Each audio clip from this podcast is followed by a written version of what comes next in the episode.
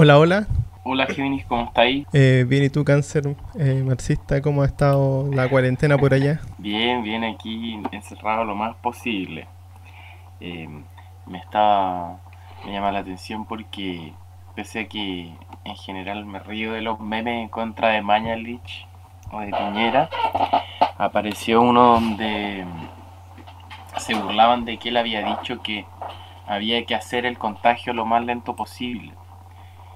Eh, y sí, pues efectivamente hay gente que no sabe que como este virus es nuevo, eh, no tenemos protección como personas para, o anticuerpos o el sistema inmune para él, finalmente todos nos vamos a contagiar.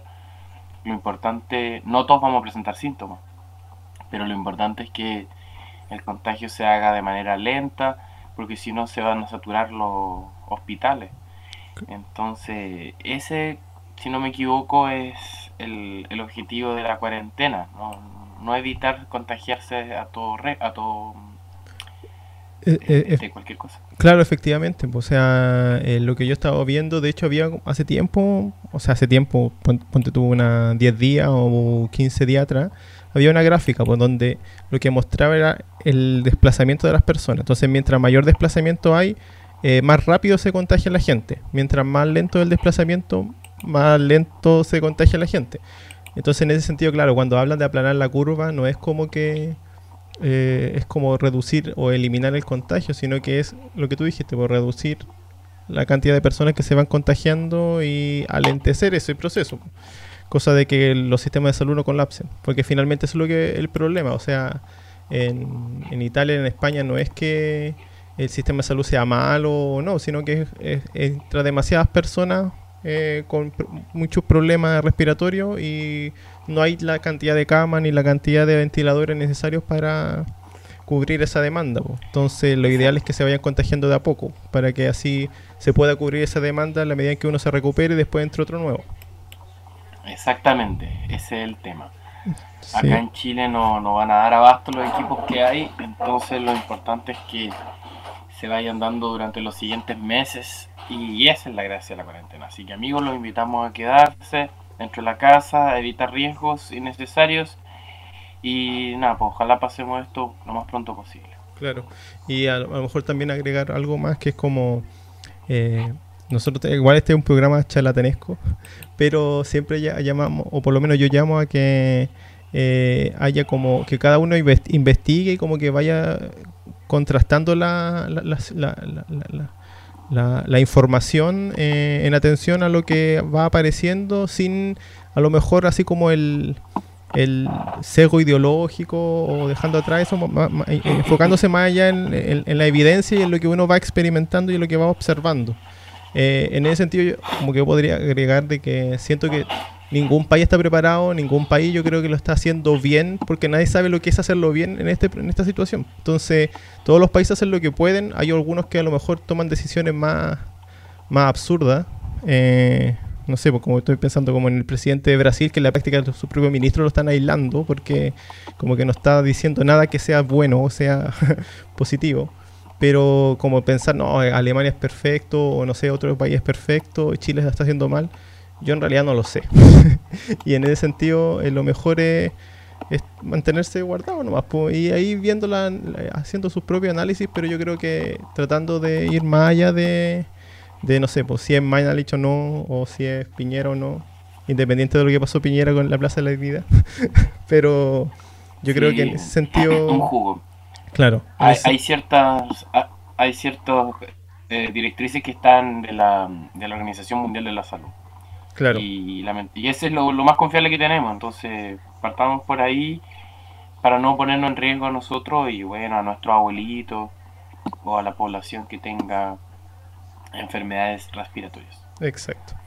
Entonces, en ese sentido, y para eso, para matar el tiempo que da la de cuarentena, nosotros proponemos este curso que hemos estado dando de arcanos menores para que así ustedes puedan ir aprendiendo y interiorizando eso, eh, estas cartas para más adelante o para el, momento. O sea, en la medida en que uno va practicando, se va perfeccionando la lectura. Sí, bueno, empezamos entonces con nuestro capítulo eh, especial de arcanos menores creo que es el final, las últimas figuras del tarot Rider White y Marsellés. Y así comienza nuestro capítulo de Mercurio, Mercurio mitómano. Claramente en cuarentenado. en cuarentenado. Em, bueno, vamos entonces, Gemini. Hoy día nos toca hacer las cuatro figuras eh, restantes que ya conversamos la versión del libro de Todd en el capítulo anterior. En este vamos a hablar de la más popular, que es el Marsellés y el Rider White. Eh, así que prosiga usted, señor. Hoy día le toca a Don Géminis. Perfecto. Bien, em, primero que todo, eh, como vamos a hablar sobre el Marsellés y el Rider White, eh, quisiera hacer como una observación. Nosotros hemos estado siguiendo respecto del Marsellés la interpretación que ha dado Jodorowsky en su libro que se llama La Vía del Tarot. Eh, indicando por lo menos desde mi punto de vista de que es la interpretación de Jodorowsky. ¿Por qué quiero decir esto? Porque mm, como el Marsellés igual es un mazo relativamente antiguo, que puede ser eh, datado desde mil, eh, del siglo XV, em, uno no tiene mucha certeza de cuál es la interpretación más antigua. En la práctica, las interpretaciones que han ido apareciendo son interpretaciones como de autores modernos y lo que, por lo menos, eh, lo, que, lo que yo he recabado y lo que, eh, o sea, con, la interpretación que eh, leyó Cáncer marxista anteriormente, tienen que ver más que nada con personas que del siglo XX a, lo más uno podría tratar de pensar de que ellos recogieron interpretaciones del siglo XIX. Entonces, no sabemos, o por lo menos yo desconozco, no sé si ustedes conocerán alguna interpretación, podrían dejarlo en los comentarios, eh, de autores eh, anteriores del siglo XVI, siglo XV, eh, respecto de la forma en, la cual uno puede ir leyendo los arcanos menores. de, hecho, en, en realidad ahí esa es una parte como principal del entendimiento de, cómo trabajamos con el tarot, porque efectivamente es un artefacto, este objeto misterioso que es el tarot. Eh, realmente no tenemos las fuentes de cómo se utilizaba en la época medieval. Entonces solamente tenemos las interpretaciones de eruditos que lo han estudiado a través del tiempo y que se han basado en, en algunas fuentes que mm, científicamente no van a ser tan confiables, pero también estamos, eh, estamos aquí, como se dice, eh, los personajes que leyeron el, que, que, hicieron estos libros de tarot crearon sistemas que son un poco tautológicos, pero que se deben a la propia experimentación con el mazo. Y es que esa es una de las teorías más extendidas, y es que los mazos o las cartas tienen arquetipos específicos que son eternos y finalmente la relación del lector con el mazo siempre va a llevarnos a la misma información eh, que no es verbal eh, pero por eso finalmente cada vez que se interprete va a salir de una verbalidad distinta y que tenga que ver también con la, con la época entonces hoy día por ejemplo vamos a ver la opción de Rider White y de Jodorowsky.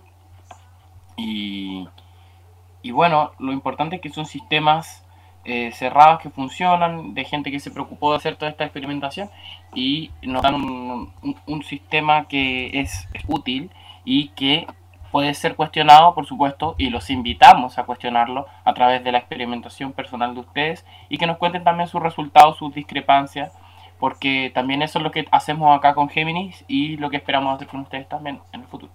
Exacto.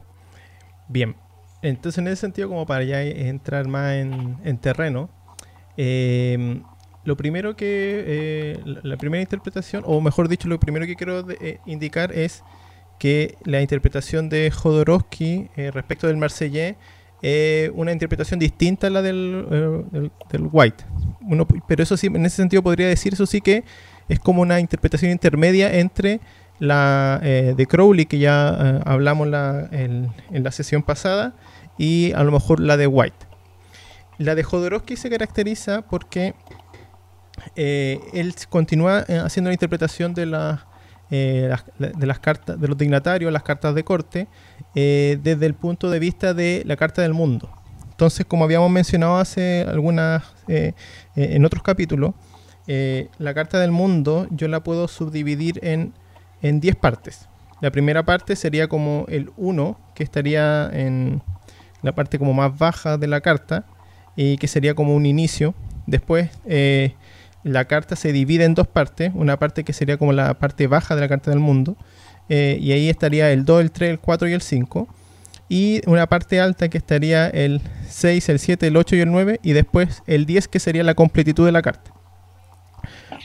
para Jodorowsky, los eh, pajes serían el 2 y el 3 de la carta, la, la reina sería el 4 y el 5, el rey sería el 6 y el 7 y el caballero sería el 8 y el 9.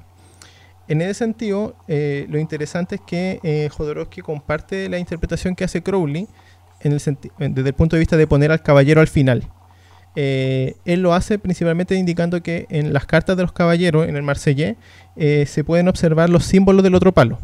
Entonces, por ejemplo, Ah, pero eh, ahí, me gustaría hacer una corrección, Gemini. Y no, no, en realidad este es el tema más contrario. los caballeros van al principio en, Crowley. No, no, pero a lo que yo me refiero es que él, o sea, en el sentido de que, sí, sé que para Crowley los caballeros van al principio, pero desde el punto de vista del orden de caballero, eh, rey, reina o eh, princesa y paje.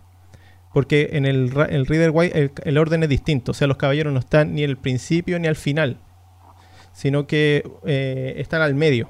Entonces yo creo que eso es como destacable porque, claro, yo puedo decir desde el punto de vista de Crowley que los caballeros están al principio porque eh, son como la energía más primigenia. Eh, pero para, claro, para Jodorowsky al final es como la energía más desarrollada. Pero uno, claro, uno, uno puede, no sé, pues jugar con la interpretación de qué es el principio y qué es el final, como el tema de, de, la, de la paloma y la serpiente, o sea, de si subimos al árbol o lo bajamos pero por lo menos hay un orden que es, similar. Sin, embargo, en Reader White es totalmente distinto. O sea, hay los caballeros están al medio porque representan otra cosa, que es absolutamente distinta. Entonces, a eso yo me refiero con en, qué se podrían parecer. No sé si quieres comentar algo. Em, no, no, la, verdad, eh, vengo a, este podcast con muchas ganas de, escucharte porque... Eh, me, interesa comparar, no, no, no, eh, he estudiado tanto el orden en otros mazos como el de Crowley y, voy a irte comentando a medida que vaya encontrando ya.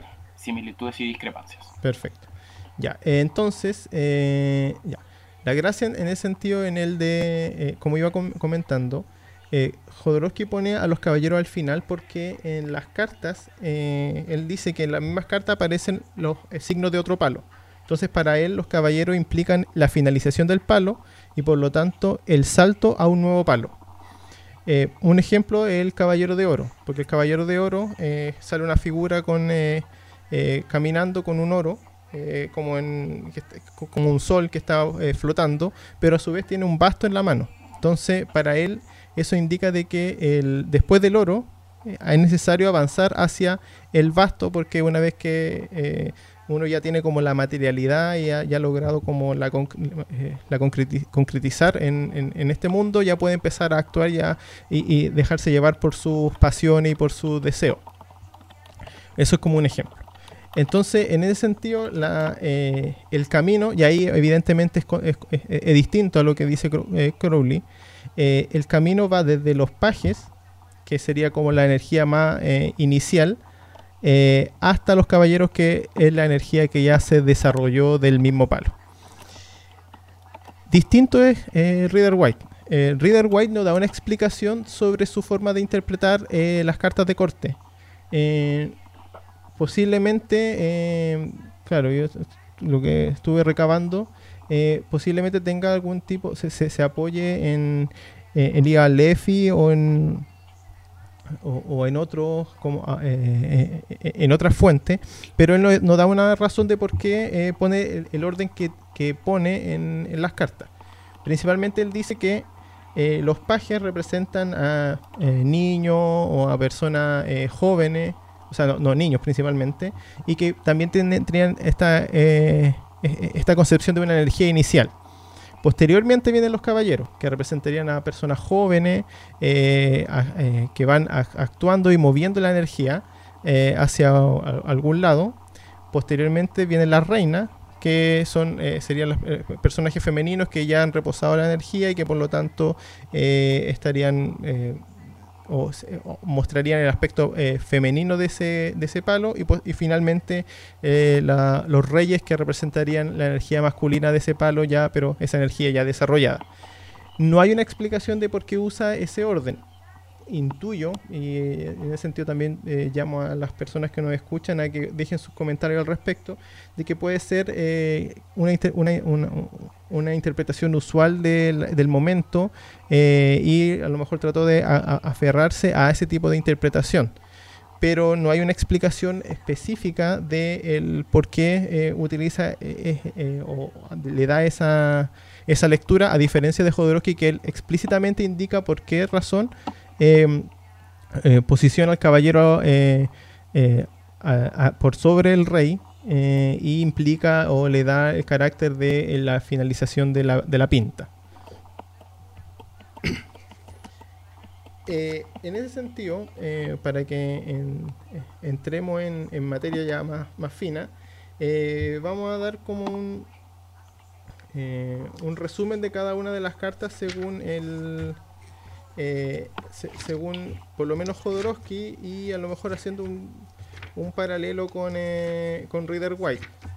Estimo yo que eh, en general las interpretaciones de ambos no son muy distintas, salvo lo del tema de los caballeros, que el caballero, claro, como que se le da esa característica de ser una carta en la cual el, o sea, para Jodorowsky es un cambio de energía y por lo tanto la completitud y para el otro es, para White es una eh, es como un aspecto más eh, activo, juvenil, pero que no implica una completitud. Sí, yo creo que en, comparando con White y, Crowley, podemos ver eh, un poquito el orden, y es que, claro, como tú decías, no es tan distinto, en particular estaría como el caballero cambiado por el rey. Y, Crowley específicamente menciona que él considera que en la, era de Acuario, en el nuevo Ego, como que el, mito ya comienza, hace rato que ya venía avisado que comenzaba con el caballero y no con el rey enfermo, como en el caso de la, de la leyenda de Parsifal. Como que para él la leyenda comienza con el caballero y no con la instalación, sino con el, la nueva fuerza. Entonces, ahí vemos una diferencia que, como decimos la otra vez, tiene que ver también con el cambio de siglo. Claro. Una interpretación de ese tipo.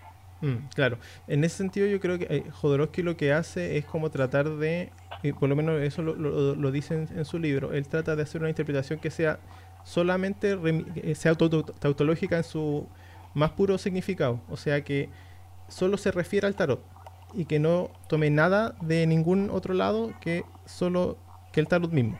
Entonces, por eso se apoya mucho en la Carta del Mundo, hace como una descripción de los arcanos mayores, eh, dándole cierto eh, orden y cierta relación, y relaciona los palos con la Carta del Mundo. Entonces, para él esa es la carta como fundamental y el centro del, del tarot mismo, y por lo tanto toda la interpretación se basa en una remisión a esa misma carta.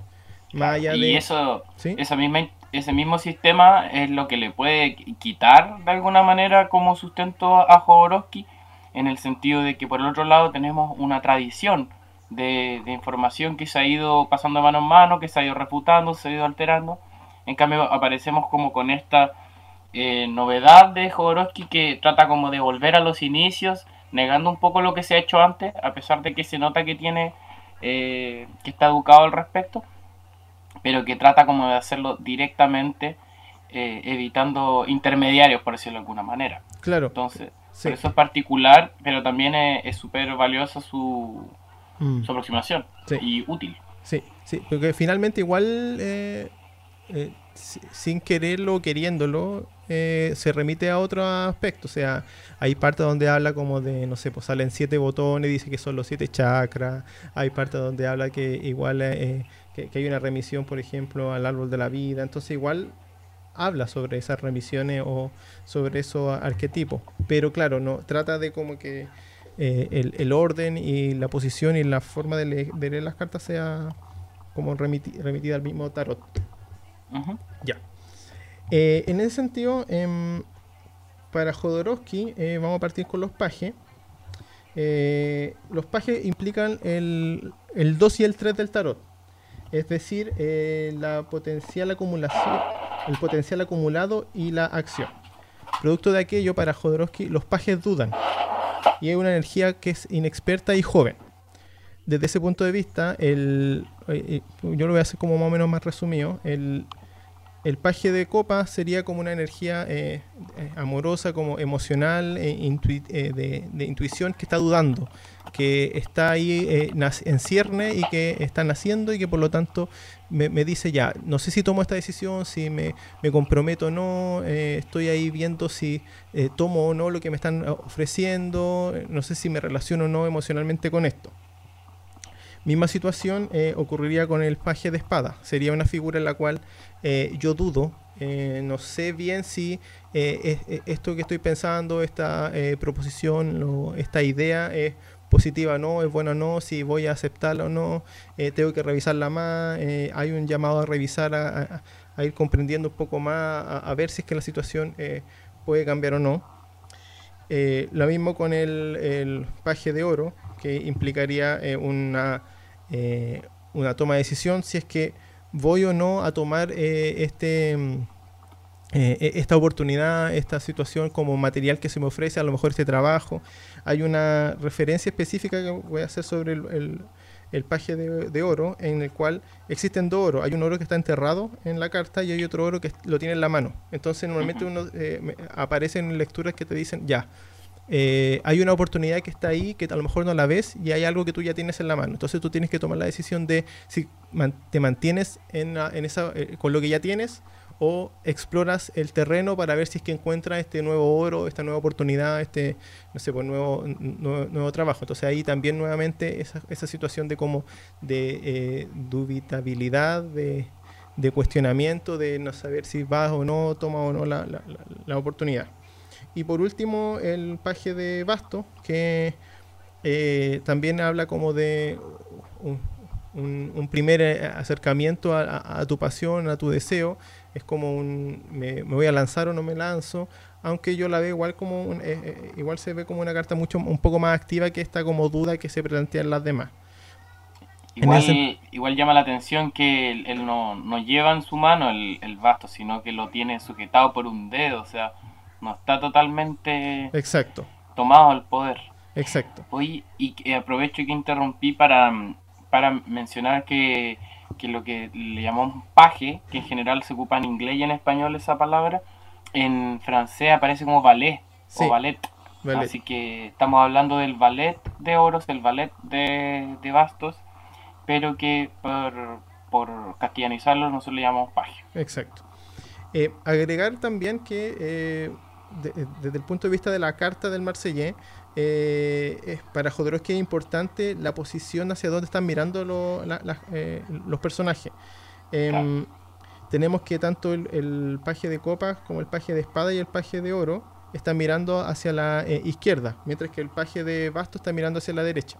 Para Jodorowsky la izquierda tiene que ver con un aspecto mucho más pasivo y como más receptivo y la, la, derecha tiene que ver con un aspecto más activo y más eh, más impulsivo. Entonces, dinámico. dinámico. claro. Entonces, en ese sentido, eh, esa duda se plantearía mucho más en, en, los pajes de copa, espada y oro que en el paje de bastos, que sería como una energía como más, ya, me voy a lanzar y voy a hacer esto sin, sin saber bien hacia dónde voy o en qué me estoy comprometiendo. Em, en el en el Reader White em, yo también vería como una situación similar eh, desde el punto de vista de que, eh, por ejemplo, en el eh, paje de oros también se habla de una, un movimiento lento, como una situación como de, reflexión y de ir de a poco haciendo o, movilizándose. Lo mismo también con el,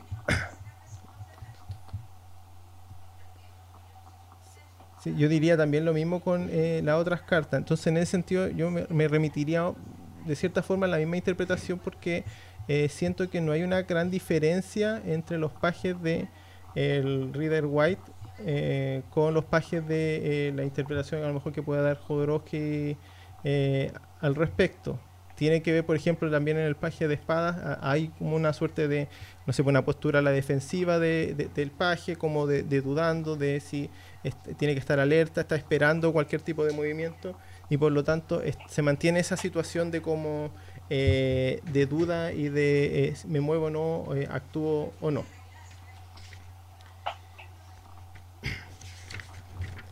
Sí, también nos encontramos con el paje de bastos que tampoco está eh, tomando con propiedad su poder, sino que lo está mirando. hay varias situaciones similares. Exacto. Continuando con, el, eh, con estas interpretaciones, eh, tenemos también la de las reinas. Como habíamos indicado, para Jodorowsky las reinas están entre el 4 y el 5. O sea, es una finalización de la parte como más material o más como eh, como más eh, mundana de la carta de, valga la redundancia, el mundo. Entonces, en ese sentido, como que se, completa, esa energía y eh, para Jodorowsky indica de que la energía de la reina es una energía que está entre la seguridad y la llamada de un ideal. reposa en lo adquirido sabiendo al mismo tiempo que existe un nuevo punto de vista. Por lo tanto, las reinas para Jodorowsky tienen que ver con aquella energía en la cual yo ya logré como completar eh, algún proyecto, logré completar cierta, eh, eh, cierta idea o cierto... O, ya estoy como lleno de cierta forma desde el punto de vista emocional, pero veo que puedo avanzar más y que puedo a lo mejor hacer algo más con, esta, con este trabajo que ya como que se completó. Eh, en ese sentido, eh, la reina eh, de copas tiene que ver con una situación en la cual ya he recibido como una, algo emocional, como que ya me siento como completo desde el punto de vista emocional y estoy en una posición relativamente más pasiva, sin perjuicio de que después puedo decir, ¿sabe qué? No sé si actuar o no, o avanzar más allá, o moverme de esta zona como de confort.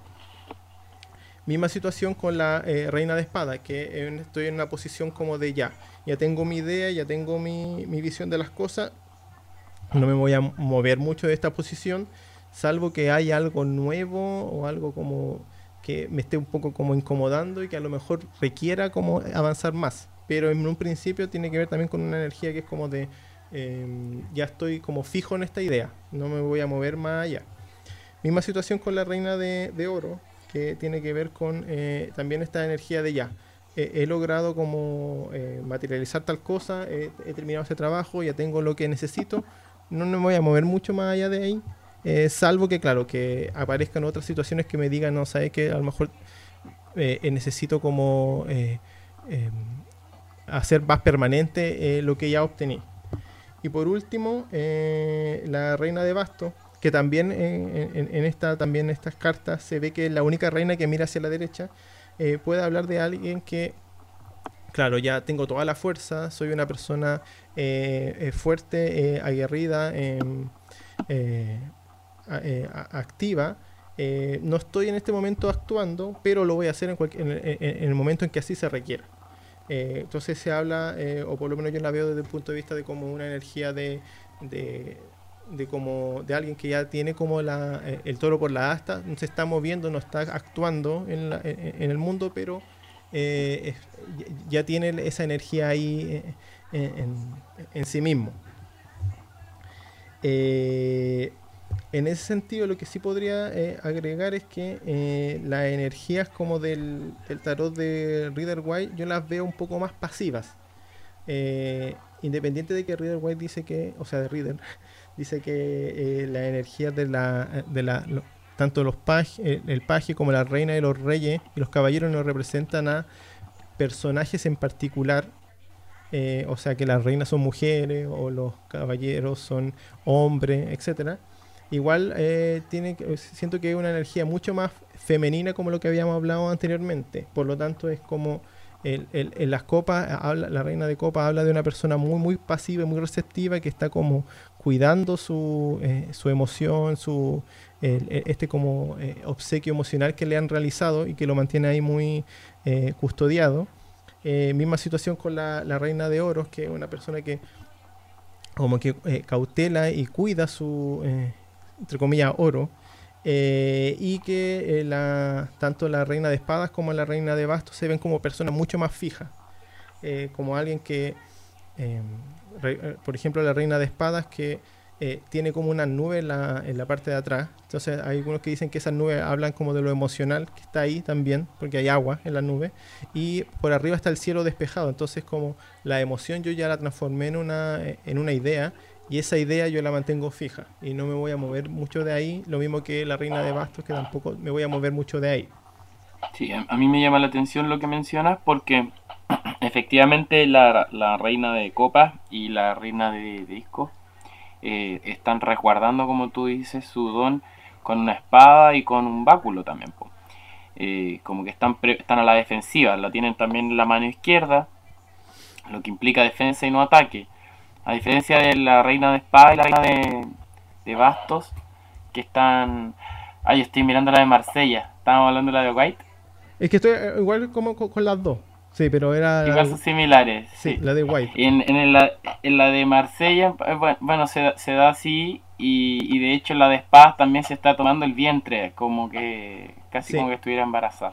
Sí, sí, eh, hay como ese tema del, del, embarazo también, normalmente lo relacionan con la tanto con la, como por, ejemplo con la reina de espada, a pesar de que, claro, te sale como, como que la espada sería algo más, eh, más mental, pero claro, como que ese toque del, del embarazo, hay algunos como eh, esas interpretaciones que son como más así eh, explícitas, te hablan de como el embarazo, cosas así. Ah, claro. No, acá, claro, si, si lo veo como embarazo, claro, yo pienso en, un, en una especie como de gestación mental, de una idea. Sí, yo también, también pienso ¿Mm? desde ese punto de vista. ¿Mm? Em, continuando con, la, con esta interpretación eh, o esta comparación, pasamos a los, a, los reyes. Ah, oye, quería mencionar, eh, disculpa, que la, reina de bastos tiene un gatito que en Crowley se transforma en un leopardo. ¿Mm? Ah, detalle, que, que hay, hay comentarios de un tarot a otro, o sea. Claro, Sí, sí, es verdad, claro, tiene ese gatito, claro. que, por ejemplo en el Marsella no está. No, no, hay una referencia a ese. no, claro. como ese, a, ese símbolo. Sí, tiene. llega a aparecer como un comentario también al, al perrito del, del loco. En Crowley también se transforma en un tigre. Claro. Ya en, general tienen que ver con los miedos. Eso, eso me mm. eh, después tenemos a los reyes. Para eh, Jodorowsky, eh, los reyes eh, tienen que ver con la energía del 6 y el 7. Ya en ese sentido pasamos a la parte superior de la carta del mundo, en donde la energía se va de cierta forma como espiritualizando o volviendo más abstracta o más eh, completa. Eh, señala Jodorowsky que para él los reyes eh, son como un arco tensado entre el placer de reinar en sus dominios y la llamada del mundo. Arquetipos realizados se encuentran en la vía del deshacimiento. A diferencia de la reina, no miran su símbolo ni están obsesionados consigo mismos. Poseen dirigiendo al mismo tiempo su mirada hacia el futuro y es el verdadero dominio. Eh, en ese sentido, eh, es destacable que en, el Marsellés los cuatro reyes están mirando hacia la derecha. Eh, salvo el rey de oro, porque que dice que no mira su oro, pero el salvo el rey de oro es que mira su oro, o mira un oro en futuro. Los demás no están mirando, claro, su, ni la copa, ni la espada, ni, ni, el basto. Y por lo tanto, la idea de ello es como ya, he logrado concretizar, he logrado este, este este dominio, esta energía, ahora es necesario como moverme y llevarla a un plano más superior, eh, avanzarla y eh, dirigirme hacia eh, el cambio de esa energía. en ese sentido, el rey de copa es como aquel personaje que ya se encuentra seguro o, segura. Aquí también yo hago la, destaco que los personajes no necesariamente son un hombre o una mujer, sino que tienen que ver con como una disposición de la, del, o del consultante o de la situación que se está preguntando. Sí, también puede tener que ver con roles familiares o roles dentro de la pareja. Muchas veces una mujer puede hacer las veces de un rey eh, o un hombre o, incluso en, aspectos que no son tan definibles en cuanto a género, se puede tomar como la persona activa o la persona dinámica o la persona dominante. Exacto. Eh, Entonces, en ese sentido, claro, el rey, por ejemplo, podría ser una persona dominante, pero creativa. No depende también de su, de su pinta. Exacto. Pero como, como tú dices acá, el rey tiene ese asunto como del poder, pero a la vez del mirar hacia el futuro. Claro. Eh, en ese sentido, el rey de, de copas eh, habla de una persona que ya tiene como, yo lo, yo lo diría como una autoestima, ya tiene como su, su, su amor propio desarrollado. Y por lo tanto ya puede empezar a mirar hacia más allá y a ir a ya, ya, ya como eh, entregar ese amor propio a los demás. Es como que una persona servicial que, puede, que es capaz de eh, darle a los otros sin necesidad de sentirse como eh, en deuda con los otros al hacer esta, entre comillas, transacción. Como que voy a destacar un aspecto que es como hay muchas como muchas relaciones en las cuales las personas dan esperando algo a cambio. Y yo creo que aquí este personaje habla de, un, de esa persona que en realidad ya está tan seguro de sí mismo que en realidad da sin estar esperando algo porque lo hace de forma gratuita, lo hace desde el amor eh, que le nace en sí mismo.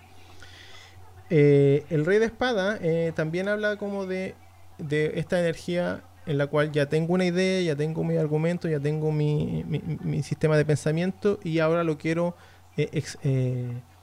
eh, expresar, eh, poner en, eh, en, algún lugar o intencionar. En ese sentido, no, no, me voy a quedar como en una posición como más defensiva que se, se plantea por lo menos o se veía en la reina de espada, sino que una posición mucho más activa, mucho más discursiva, diría yo. pienso también en como energía en la cual yo a lo mejor he desarrollado, he investigado lo suficiente, así que me pongo a escribir, me pongo a, a, a realizar aquella idea, aquel proyecto que ya tenía en mente, que ya había planificado y eh, en el sentido de llevar a cabo esta, idea que ya tengo en, la cabeza. El rey de oro eh, también tiene esta, esta dualidad que veíamos en el paje, en donde existen dos oros, uno que, que tiene en la mano el rey y otro que está mirándolo. Eso sí, a diferencia del paje, este oro que no está en la mano del rey, el rey lo está mirando, lo puede observar en el no estaba enterrado, entonces hay algo que hay que descubrir. Acá el este rey es como de oro, un objetivo claro. Exacto, acá el rey de oro eh, tiene el ve el oro, sabe hacia dónde se puede dirigir, es, como aquella persona que eh, ya tiene como su recurso y dice, ¿sabe qué? Necesito invertir eh, mi dinero en tal o cual cosa para poder hacer este nuevo proyecto. Y quiero hacer tal o cual cosa porque con eso puedo ir aumentando, puedo ir creciendo, a lo mejor este como estas riquezas que ya he, tenido, que esa sería como la, interpretación como más, más, pura o más, más pueril. Eh, por lo tanto, para mí me, me habla como de aquella persona que eh, ya ha materializado ciertas cosas y como para continuar en esa materialización de lo que ya ha hecho, eh, empieza a proyectar y empieza como a, a avanzar y a materializar otras nuevas cosas que le permitan mantener su posición o su situación. Y por último, el rey de bastos, que habla, claro, también de una persona que eh, tiene su... Eh, eh, ya a lo mejor ha, desarrollado su, su pasión, su, su deseo, ha, ha, manifestado, ha actuado en, en, el plano ya y por lo tanto ahora se siente cómodo, se siente disfrutando de la vida y que quiere avanzar a lo mejor un poco más, seguir en esa posición de, de disfrute y eh, empezar a explorar otras nuevas cosas, eh, ir explorando otros nuevos, a lo mejor, eh, pasiones, otras nuevas em, emociones y se, se, lanza de cierta forma al mundo, pero ya también desde un punto de vista más seguro porque ya ha explorado, ya se ha, ha percibido lo que implica esa posición. en ese sentido, claro, uno igual ve esa como ese avance que eh, muestra Jodorowsky eh, desde el punto de vista de la, eh, del avance de la carta, y que el, por lo menos en el Reader White a lo mejor es un poco distinto porque claro, como que uno va, va yo creo que uno se posiciona más en la figura, eh, esto ya es como más interpretación personal, que, que como en un proceso específico, que es lo que veíamos también yo creo que en el, en el, de, en el de Crowley que también existe como este proceso. No sé si piensas tú algo parecido. Eh, hay, hay hartas similitudes. Eh, yo creo que lo me, llama la atención que finalmente, la, por lo menos lo que son las polaridades, como los masculinos y los femeninos, están bien diferenciados. Hay un tema como del cambio de, de orden nomás. Quizás eh, el, tema de lo, de pionero en Crowley es más como del caballero acá el de los Reyes, eh, eh, acá lo mencionas tú más en el de los Reyes. A mí me llama la atención que en el Marsellés em, están todos los reyes con su, con su objeto en la mano derecha, lo que implica una, actividad como certera, como que están, están tomándolo ahí con la mano activa. Pero en, en Rider White, por ejemplo, los dos que son bueno, el, solamente el, el de el de oros aparece con él en la mano izquierda, ¿ya? Eh, igual es uno de los, de los signos pasivos. Y me llama la atención también que tengan báculos el rey de, de oros y el rey de copas. Eh, y esos también son factores que que están ahí para, bueno, para, para meditar y para entenderlo también. Pues recordemos que el lado derecho va a ser el lado activo, el lado con el que tomamos sobre todo eh, la voluntad de los bastos, el análisis de la espada, y con la mano izquierda va a ser lo más eh, pasivo y que en general va a estar relacionado con los eh, con las copas y con los oros. Aquí vamos viendo distintos juegos dependiendo de cada carta que nos van implicitando distintos detalles, distintos conocimientos que nos podemos acercar con ella cuando meditemos, que va a ser una siguiente etapa también. Claro. Eh, yo quería como para eh, a lo mejor finalizar con los reyes, en destacar que en el White, eh, independiente de que yo encuentro que también uno puede hacer las mismas interpretaciones que ha hecho en el Marsellés, las figuras son un poco menos activas que en el, en el Marsellés porque eh, hay eh, tanto el rey de copa, el rey de espadas como el rey de oro están como mirando hacia adelante eh, y el rey de basto está como mirando hacia la, izquierda. Entonces, por lo menos como que mi interpretación sería que son como figuras donde parecías como al emperador, en el sentido de aquí estoy yo, tengo mi energía, no me voy a mover mucho, solo cuando lo necesite. Eh, a diferencia, por ejemplo, de la reina en el, en el, mismo White, que son como más como recibí esto y lo tengo y estoy como más cuidándolo. Aquí no, es como aquí estoy, pero no me voy a mover, porque en realidad el que se mueve, y ahí uno podría decir que es el, caballero, el caballero ya se movió. Eh, hay que recordar que en el White, el rey es el último, como en este eh, escalón, y, y por lo tanto es como uno podría, o por lo menos a mí se me, se me viene a la mente como el camino desde de que el caballero como que luchó, eh, peleó las guerras para lograr ser el rey.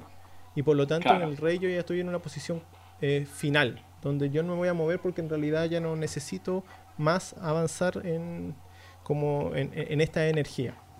Sí, eso entonces sería bueno destacar que entonces, a ver si lo puedo resumir, que el, el, rey en, en Marsellés eh, implícita una actividad, una búsqueda, porque están todos mirando hacia el futuro, como lo dice Jodorowsky.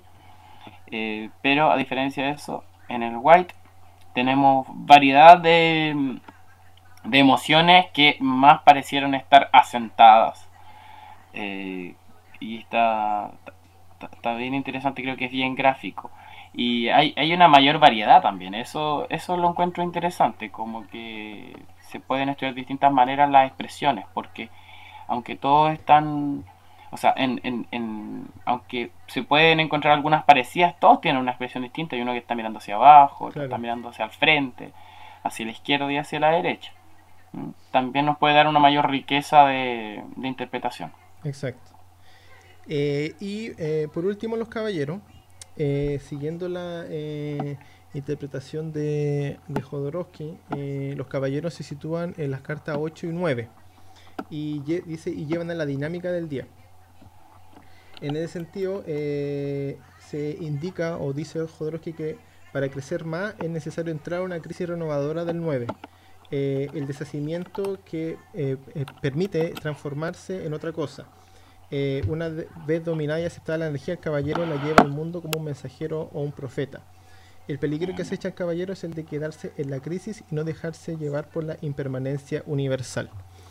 Eh, en ese sentido, eh, es, lo primero que voy a destacar es que si uno toma las cuatro cartas de los caballeros en el, Marsellé, y yo, yo, pongo por ejemplo el caballero de espada, el caballero de copas, al lado del caballero de espada, al lado izquierdo, abajo del caballero de copa el caballero de oro y al lado del caballero de oro en la parte derecha el caballero de, de basto uno puede ver que eh, el de espada mira el de copa el de copa mira como que eh, podría uno entender que mira hacia el de oro y el de oro mira, mira al de basto haciendo de esta forma como un ciclo en ese sentido también uno puede observar que el caballero de oro lo que habíamos mencionado antes, que tiene un, ahí está el oro, pero tiene un basto en la mano. Eh, el caballero de espada eh, tiene una luna en su hombro, que también uno, que uno podría entender que se refiere como a la copa o la parte emocional.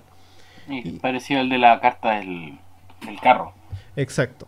Y eh, esa situación también se relaciona con los dieces, en donde en los dieces, también el 10 de copas tiene un oro en una de las copas. Eh, el 10 de bastos tiene una espada al medio entre ambos bastos. Entonces ahí se ve ese ciclo que habíamos hablado anteriormente, en donde estas cartas indican el final para Jodorowsky, también como desde este punto de vista que, de, las mismas cartas que dice Jodorowsky, y que habla de saltar al nuevo palo. Por lo tanto, eh, tenemos que eh, el, caballero de, el caballero de copa y el caballero de espada miran hacia la izquierda. Eh, pero aquí yo haré esa interpretación, no necesariamente desde un punto de vista que estoy más pasivo, sino desde un punto de vista de cómo es necesario avanzar a un, nuevo, ciclo, a una nueva, a una, nueva etapa. en, en, ese sentido yo digo que, o podría entender que los caballeros también son energía muy activa, pero activa desde el punto de vista de ir corriendo el cerco. Es como ya, voy a eh, modificar la situación en la cual estoy porque tengo que llegar a, una nueva, a un nuevo estado, a un, nuevo, tengo que explorar otro, otra energía. Eh, ya terminé, ya finalicé, ya tengo todo lo que... Eh, ya tengo mi reino, así que es necesario conquistar otro reino. el caballero de, de copas desde ese punto de vista sería aquella persona que ya ha, completado ya en, plenitud su eh, o, se siente como eh, conforme consigo mismo y ya es la actividad del ir a eh, dar voy a usar esa frase hasta que hasta que duela de, cierta forma o sea voy y voy a entregar este este amor este cariño este aprecio al otro ya como una actividad decidida ya como algo que quiero hacer como un, como un altruismo de un, de un evangelizador, quizá. Exacto. Y en ese sentido, como, como una filantropía también, desde el punto de vista de materializar esto, o sea, no, no se queda contento con la intención, que a lo mejor uno podría verlo en el rey de, de copa, sino que se queda contento con la materialización. Y como se habla de materialización, ahí se pasa como a la parte del, oro de esta, de esta copa. Eh, lo mismo con el basto. Aquí en el basto el caballero eh, va caminando avanzando. Eh, tiene evidentemente en su, en su, en su vista un objetivo claro material, de, material, quiero concretizar esto, quiero hacer esto, pero ya es como su vocación. Entonces ya empieza a tener un basto en la mano, porque ya en la práctica se transforma en su pasión, se transforma en su, en su deseo y se transforma en algo que se, se relaciona con los bastos. Por lo tanto, tiene que ver más que nada con aquella persona, o siento yo como a quien, aquel que descubrió su vocación, eh, a lo mejor eh, de forma como eh, por el lado, como estas personas que se ponen a trabajar en algo y como al, principio como por trabajar y después se dan cuenta que realmente les le encanta lo que están haciendo y están muy felices haciendo eso y, ya lo transforman en su pasión. Eh, entonces esto es como, yo podría decir que es como el, otra forma de encontrar la pasión que de repente uno deja de lado, que siempre se habla de cómo uno tiene que seguir sus pasiones y, su, eh, y sus deseos, pero de repente uno podría encontrar su pasión en algo que no necesariamente piensa que le gusta, sino que al hacerlo se va transformando en algo que te va encantando y que te va eh, agradando. luego también el rey, caballero de, de bastos, que aquel, aquel que ya ha hecho sus pasiones, como que ya eh, em, ha desarrollado todo lo que, eh, que, le ha gustado y lo ha hecho a tal nivel que eh, ya puede hasta sistematizarlo, hacer como un manual. me acuerdo de un podcast que una vez escuché de un tipo que tenía una empresa que vendía así como productos de, de cámaras de fotografía y, ya se notaba que el tipo le gustaba tanto lo que hacía eh, que, en la práctica eh, ya como que podía dar una charla de eso. Entonces decía, no, tú tenés que hacer esto, tenés que, para hacer como de emprendimiento, entonces para ser emprendedor tenés que cumplir este objetivo, hacer este, eh, bla, bla, bla, bla, sigue estas cosas. Entonces yo siento como esa energía de, de que ya empiezo como a sistematizar el trabajo que yo he hecho, mi, mi, mi, mi pasión, el gusto por lo que yo hago, para finalmente explicarlo y como pasarlo como a, un aspecto más intelectual. Y por último, una vez obtenido el, el dominio, me, me, expando y lo entrego a los demás. Exacto. Y por último, el caballero de espadas, que eh, es como esta energía donde ya eh, ya he intelectualizado tanto, ya tengo tanta, tanta sapiencia y tanto conocimiento, que lo que me queda es eh, abrirme a la intuición, eh, abrirme como al, al aspecto emocional, sentir lo que, lo que está más allá, aquello que no puede ser expresado con palabras, sino que es necesario solamente que se perciba con, con, con lo emotivo, con lo, con lo interno. Entonces también me habla como de una persona que a lo mejor ha, explorado mucho, sabe mucho y ya eh, pasa como desde este punto de vista como del, del, conocimiento del, de, las, del saber cosas a la sabiduría y entregar a lo mejor como la palabra adecuada, el, el, saber necesario para que una persona como que pueda avanzar en la vida o, o, pueda como crecer. Entonces es como una palabra de amor más que una palabra de como conocimiento. Em, y evidentemente esto, claro, yo no lo veo tanto en los caballeros de, del, White. En los caballeros del White eh, normalmente se habla de que estas son como, es como la energía como activa y como más descontrolada del palo. Entonces, por ejemplo, tenemos el caballero de espadas que es como siempre hablan como de un huracán, es como una persona que tiene mucho conocimiento y que lo expresa, lo lanza, lo verbaliza, lo vocifera, sin preocuparse mucho de quién está al lado, de si está siendo hiriente o no, si está siendo eh, poco riguroso. Lo mismo con el, eh, eh, con el caballero de bastos, que es como alguien que se lanza a, la vida, como a la conquista y a lo mejor es demasiado eh, impulsivo, demasiado em, hasta, hasta agresivo para expresar o, hacer lo que él quiere. También con el, el eh, hay diferencias de que el caballero, eh, con el caballero de copa y el caballero de oro, porque se hablan como de figuras como un poco más, más pasivas, más tranquilas. Los, los, caballos no están como alborotados, sino que están como pasivos. Y ahí se relaciona, yo lo relacionaría más con la interpretación que hemos hecho del, del Marsellés, en donde el caballero de oro tiene su oro y como que está meditando, avanzando lentamente, pero de forma consistente en lo que está construyendo. Y el caballero de bastos también va entregando este como amor, este como... Eh, eh, como su, su, eh, su, interioridad al resto de forma más desinteresada y como que normalmente se habla como de un regalo de alguien que llega y te da como un, aliento, como un, una palabra de apoyo.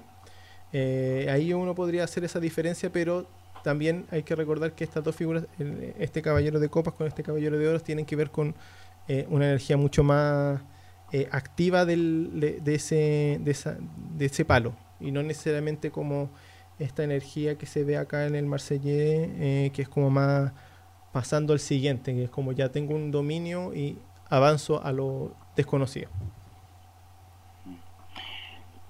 Oye, estaba pensando que mm, hay una interpretación que yo no la había hecho porque no me domino tanto, pero que la, me gustaría invitarte y invitar a los, a, los auditores a que lo analicen de este punto, porque cuando hablamos de las, de las cartas de los caballeros, eh, entramos eh, prácticamente en el arte ecuestre, ¿o no?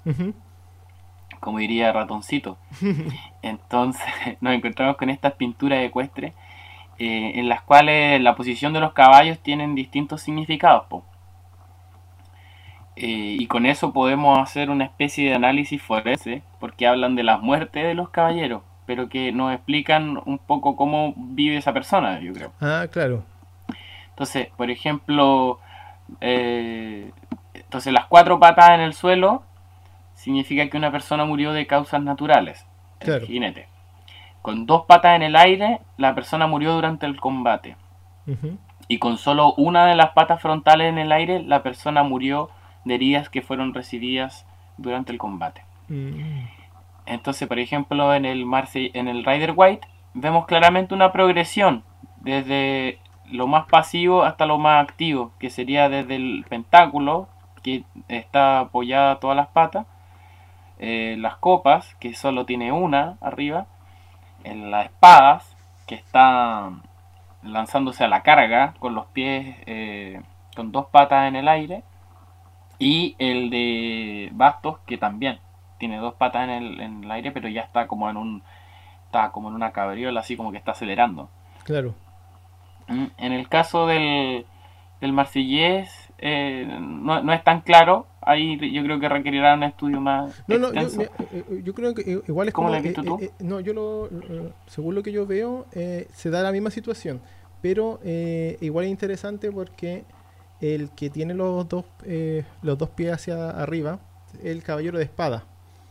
Después, el caballero de copa y el caballero de oro tienen este caballo que tiene solamente un pie levantado y por último, esto es lo interesante, el caballero de, de, basto es el que tiene los cuatro pies hacia abajo. Entonces, eh, claro, ahí eh, igual por lo menos se podría hacer esa interpretación de que eh, en el Marsellés a lo menos, el caballero de bastos, que uno podría decir que es el más activo, que es como lo más, la energía más aguerrida, es la que a lo mejor muere de causas naturales. Como, a lo mejor es como el caballero que finalmente siempre gana todas las batallas, por lo tanto no, muere en la guerra. Entonces como el que logró em, eh, tener una mejor estrategia o tener una, una, una visión como mucho más, entre comillas, más calmada, porque ya como que domina más el arte. Pero igual es interesante porque ahí también cambia como la posición de, esos de, de los pies de los caballeros.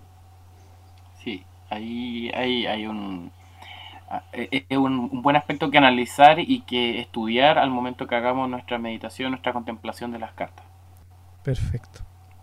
Em, en ese sentido, con esto ya estamos como con las cartas de corte del Marsellés y del Reader White, que como hemos visto eh, dan interpretaciones totalmente, no totalmente distintas, pero bastante diferentes entre, entre mazos, y yo encuentro que es súper interesante eso como al momento de ir... Eh, haciendo la lectura o también de, obteniendo nuevas interpretaciones y nuevos como eh, em, análisis de las cartas que uno está usando, está leyendo.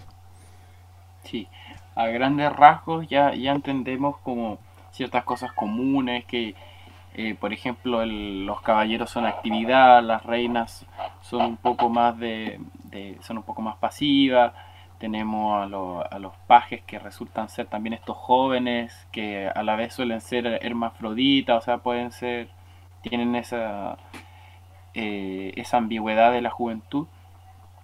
Y, eh, y bueno, después ya se empiezan a ir diferenciando, pero eso también es lo interesante que hay distinta variedad y distintas formas como de dividir a la gente. Claro. Son como distintos tipos de estereotipos en los que podríamos, eh, de, las personas que se nos podrían aparecer. Recordemos que en general están relacionados con eh, personas cuando aparecen los arcanos menores, estas figuras quiero decir, y en otros casos también puede significar etapas de, la vida de cada uno. Exacto. Bueno, terminando los arcanos menores, ahora vamos con la deuda que teníamos, que era la meditación guiada. Eh, para esto, les pido que, que, se preparen, preparen el espacio, pueden poner pausa. La idea es que se sientan cómodos en un lugar donde puedan estar sentados con la espalda derechita, eh, pueden hacer su, su, loto, su semiloto, o simplemente también se pueden acostar. Eh, no es necesario conocimiento previo de meditación, pero eh, sí la, la, disposición. ¿Ya? Así que Géminis, y también te invito a que te pongas cómodo Ya. y Ya, que saques, eh, elijas alguna carta. En particular, yo les quería recomendar utilizar la carta del, del colgado, que representa el estado como de, de parálisis o de sentirse de manos atadas en una situación como puede ser la cuarentena actual. ¿Ya? Eh, o también la sacerdotisa, que tiene que ver con eh, la vida del claustro o el encerrarse para aprender, y que puede ser una manera también de dirigir esta, eh, todas estas emociones y estos procesos que están pasando y que a veces nos superan. Eh, con una de estas cartas podemos hacer un poco eso. Si no, también lo pueden hacer con cualquier otra carta que quieran estudiar. Pueden elegir alguna de, de las figuras que estudiamos recién o alguna de las que ustedes quieran. Para el adepto o el estudiante de tarot, yo les recomiendo que hagan esto con todas las cartas. Así que ahora simplemente es un comienzo. ¿Ya? ¿Estamos listos, Gemini? Estamos listos. Ya. Entonces, los invito a que una vez cómodos, empiecen a respirar. O bueno, continúen respirando, pero esta vez con exhalaciones, eh, con inhalación honda, exhalaciones largas. ¿Ya?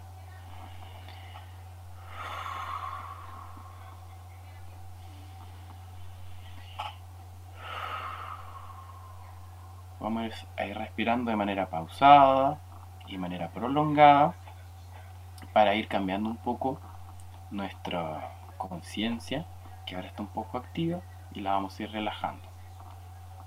Vamos a irnos entregando a un ritmo un poco más suave, un poco más pasivo. ¿Ya? Les invito a tomar la carta que tienen y ponerla sobre su regazo. ¿Ya? La carta la toman con la mano derecha y la mano derecha la pueden apoyar sobre la mano izquierda. ¿Ya? Sin dejar de respirar, observen la carta. ¿Ya? Vayan trazándola con sus ojos, con la mirada, trácenla como si fuera un lápiz. Pasen por la silueta de la carta, vayan dibujando los pequeños detalles de los artefactos que la acompañan. Dibujen si la carta está sentada en algún trono o si está en algún escenario en particular. ¿Ya? Vayan avanzando, registrando los datos que les llaman la atención. Es muy probable que vean algún elemento nuevo en la carta. ¿Ya? Sigan respirando y continúen eh, trazando y estudiando y contemplando la carta. Cuando se sientan confiados, cuando sientan que pueden reproducir la carta en su mente, empiecen a cerrar sus ojos. Sigan respirando, exhalando ampliamente, inhalando profundamente. Imaginen ahora que están en una bruma gris, ¿ya? Ante sus ojos, ante el ojo de la mente, veremos una neblina, una bruma gris.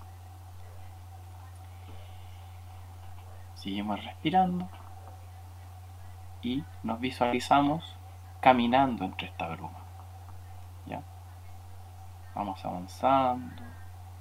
Uno, dos, tres pasos.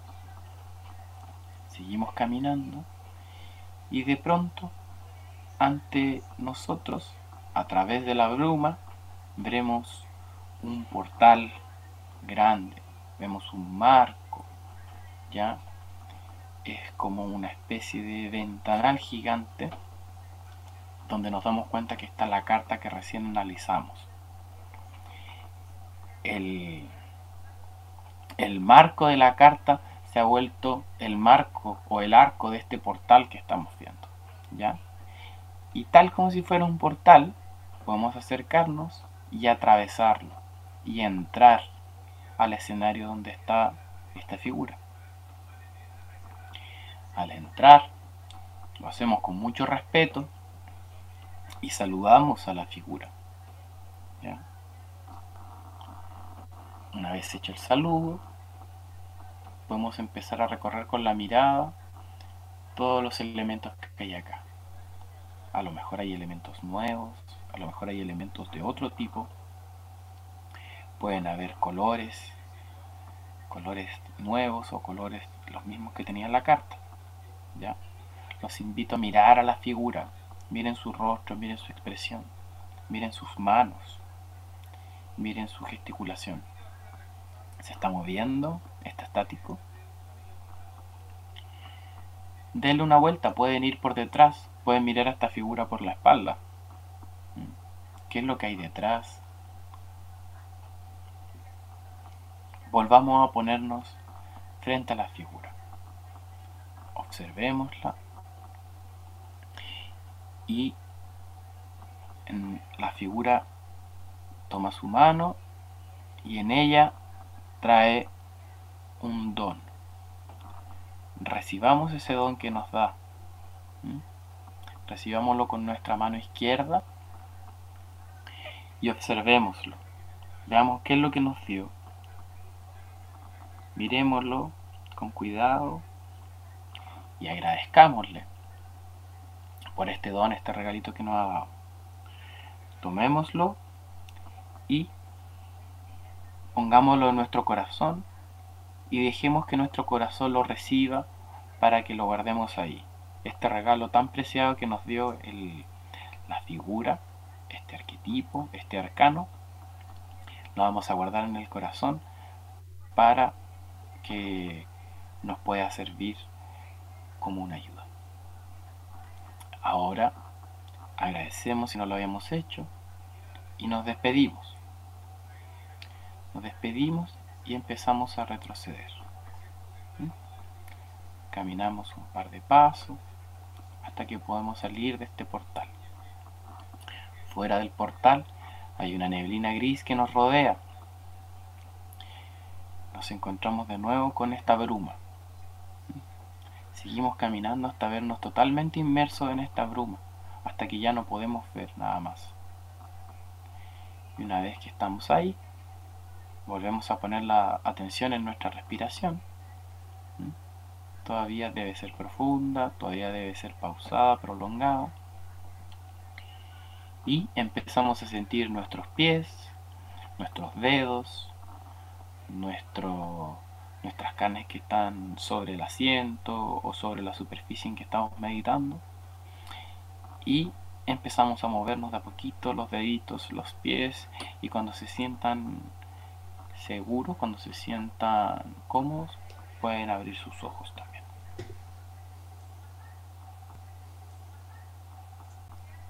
Muy buena. ¿Cómo te fue a ti, Géminis? Bien, bien, me fue bien. Está, está interesante. Tenía una duda, eso sí, porque puede que haya gente que no tenga un mazo de carta a la mano. Eh, ah. ¿Tú crees que igual, por ejemplo, por internet buscando una carta Sí, sí, sí, sí. Sí, por supuesto. Yo creo que no es, no es necesario que sea la carta en sí. Eh, a pesar de que el, la carta y el mazo que uno tiene va adquiriendo un cierto poder a medida de que uno se lo entrega en la vinculación, eh, uno también, también puede acercarse a estos arquetipos desde una imagen de internet o desde una impresión. Incluso puede ser útil hacer una impresión mayor, hacer, hacer, imprimirla, no sé, pues tamaño carta, si mm. te sirve, si quieres trabajar con este personaje, ¿ya? Claro. También antes de hacer este proceso, podemos eh, pintar la carta. Hay, hay por ahí impresiones en blanco y negro que se pueden pintar. Mm, Y con eso también estamos haciendo un trabajo contempla- contemplativo. Literalmente trazar, como yo les decía, los dibujos. claro. Así que no se preocupen si no tienen el tarot, pueden trabajar desde ahí. Mm. eh, ¿Ya? Sí, y- encuentro que igual es como bueno eso. De repente dibujar un propio tarot también es una opción interesante como para ir eh, eh, Sí, aprendiendo. dibujar o copiar o pintar sobre todo el, el- es súper buena, buena idea para empezar a trabajar con ello. Mm. ¿A ti te dio un don específico, Gemini, no? Sí, me dio ¿Tu algo. arcano? Me ¿Lo dio quieres como- compartir? Es, es que todavía no, o sea, me dio como un...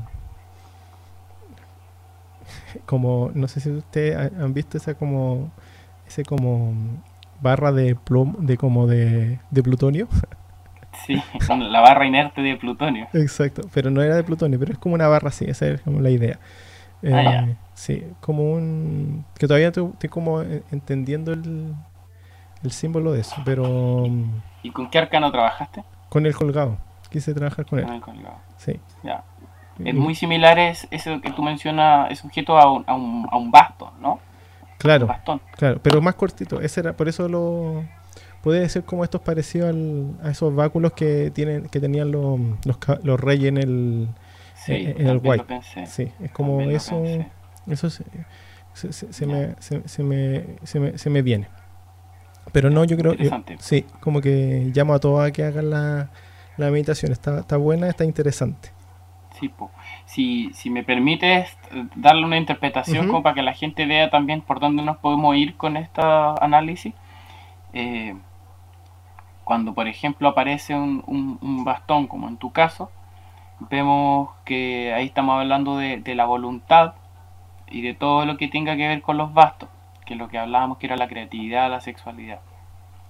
Claro. Eh, de, de- de partida tenemos este báculo corto que nos recuerda a los reyes.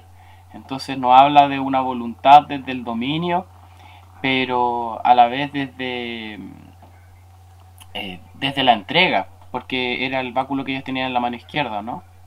Claro, claro. O bueno, no necesariamente, también tiene que ver con la mano que tú lo recibiste y, y con la mano que él te lo entregó. Ahí hay un análisis. Re- Recordemos que la derecha va a ser siempre lo, Mm. o sea, en general lo activo, la izquierda en general va a ser lo pasivo. Sí, sí, en ese sentido, claro, como que dentro de la, de la meditación tú dijiste que lo recibiéramos con la mano izquierda, pero Sí. como que lo primero que me pareció a mí es como recibirla con las dos manos.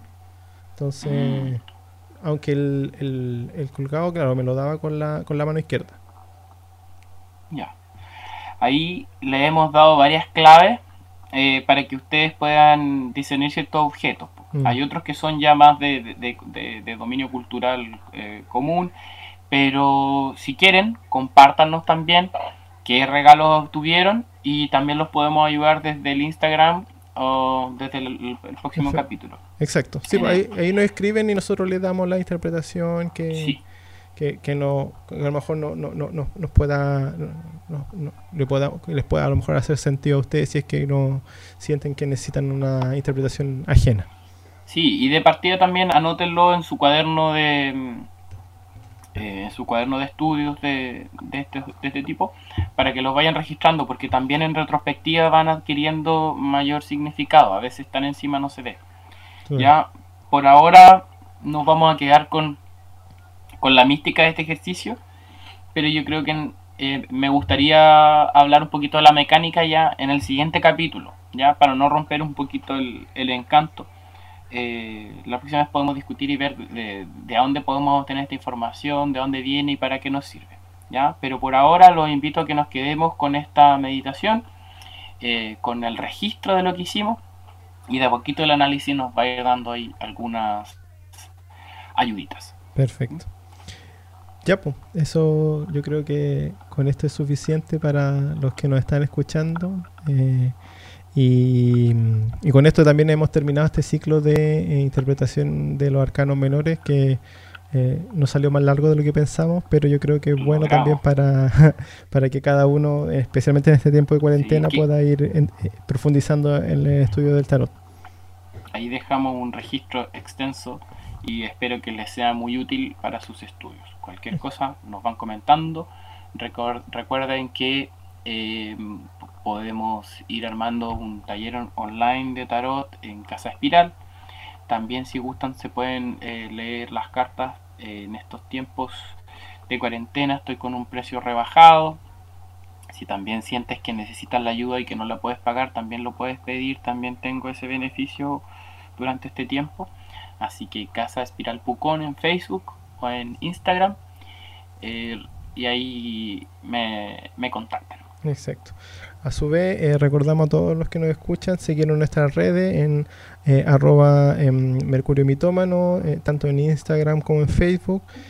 también unos saludos a nuestros auspiciadores, arroba tienda recoge plástico y arroba mugrerío, para que también si, las sigan en las redes sociales y vean los productos que venden y también si les gusta el capítulo vayan compartiendo y y comentándoselo a otras personas que les pueda gustar estos temas.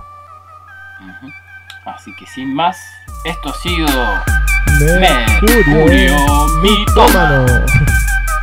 Así que nos vemos queridos, cuídense, quédense en casa. Chao, chao.